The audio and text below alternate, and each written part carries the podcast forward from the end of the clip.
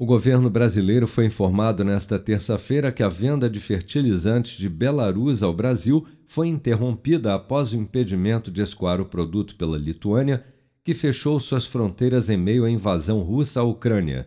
Aliado da Rússia, Belarus fornece cerca de 3,6% do fertilizante utilizado pelo agronegócio brasileiro, sendo o principal fornecedor do produto para o Brasil, a própria Rússia, com mais de 20%.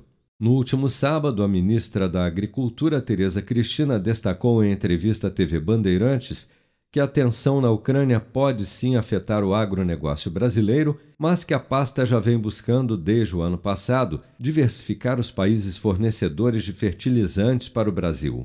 A gente tem que ter muita cautela nesse momento, muito equilíbrio. Os fertilizantes, a gente já tinha um problema acontecendo com a Bielorrússia né, que também sofre sanções nesse momento.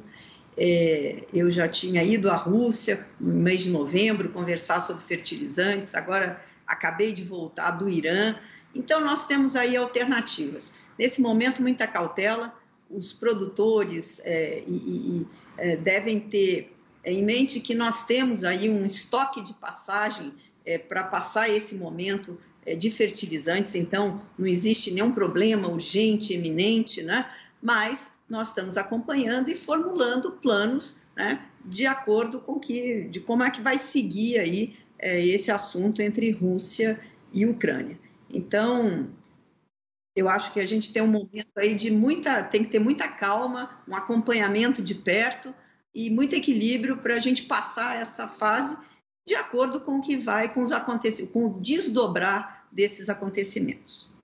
Além de ser a maior fornecedora de fertilizantes para o nosso país, a Rússia também é uma grande compradora de commodities e carnes do Brasil, ficando na 22ª posição entre os maiores importadores de produtos agropecuários brasileiros, com 1,7 bilhão de dólares adquiridos em 2021, segundo o Ministério da Agricultura, Pecuária e Abastecimento.